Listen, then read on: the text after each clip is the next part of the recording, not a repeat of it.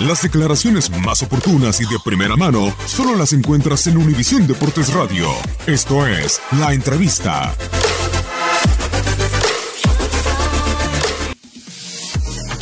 Bueno, al final eh, quizás sean otras preguntas, ¿no? Las que resuelvan todo ese tipo de dudas, pero sí que es cierto que, que yo quiero dejar pues muy claro, ¿no? Eh, mi futuro, que se ha especulado por muchas cosas y, y bueno, quizás también el aficionado Nunca hemos tenido ningún eh, encontronazo entre nosotros, ninguna duda. Eh, yo soy madridista, eh, me quiero retirar aquí, quiero pasar el, el resto de, de mi contrato aquí, por lo tanto, eh, qué mejor manera ¿no? de mirar al futuro, empezar construyendo y dejar eh, pues cualquier pasado, pues, cualquier mala temporada como la que hemos vivido, dejarla un poco atrás para construir el futuro y, el día que me vaya me gustaría despedirme por la puerta grande, eh, ganando y, y, como creo que me merezco después de, de llevar muchos años aquí. No, por nada, yo lo hubiera renovado de por vida.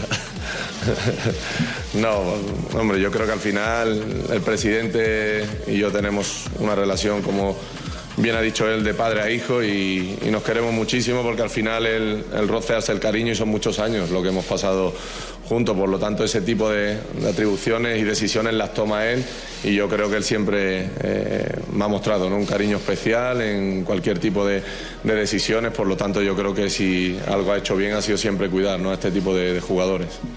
No, no, para nada. Eh, yo no me quiero ir al Real Madrid. Eh, yo siempre he dicho que mi sueño y mi ilusión ha sido eh, retirarme aquí y que yo, presidente, pues también lo, lo puede decir, que yo siempre le he dicho que, nunca me iría del Real Madrid siempre y cuando tuviese contrato, ¿no? Estaría dispuesto incluso a, jugar gratis, aquí porque así lo siento. Y después la relación de, del presi y mía, pues la conocéis todo el mundo siempre ha sido de padre e hijo, pero bueno, eh, ¿quién no se ha peleado con su padre, no? Y quién no ha tenido discusiones, por lo tanto, la mejor solución siempre ha sido sentarnos los dos cara a cara a hablar y dejar pues de interferir con terceras personas, que es lo que quizás a veces ha pasado, ¿no? Y nada más, por eso pues eh, me molesta en cierta parte de que me vaya una semana de España y cuando vuelvo pues me encuentre este quilombo creado que parece que, yo me quiero ir, parece que yo quiero renovar, parece que cuando yo hace mucho tiempo que no hablo ni de mi contrato ni, ni de dinero con Florentino porque eso es un tema menor que a mí nunca me ha preocupado porque yo teniendo contrato aquí estoy muy a gusto y me quiero retirar aquí.